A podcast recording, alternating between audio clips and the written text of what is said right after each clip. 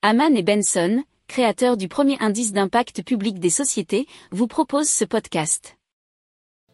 Haman and Benson. Le journal des stratèges.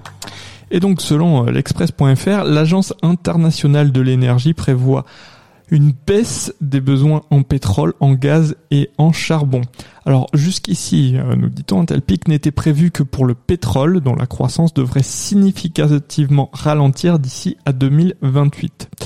Parmi les pistes pour comprendre un tel phénomène, euh, alors l'agence pointe notamment le succès des législations favorables aux énergies fossiles, l'engouement pour la voiture électrique ou encore les changements structurels dans l'économie chinoise qui portent la croissance spectaculaire des énergies propres.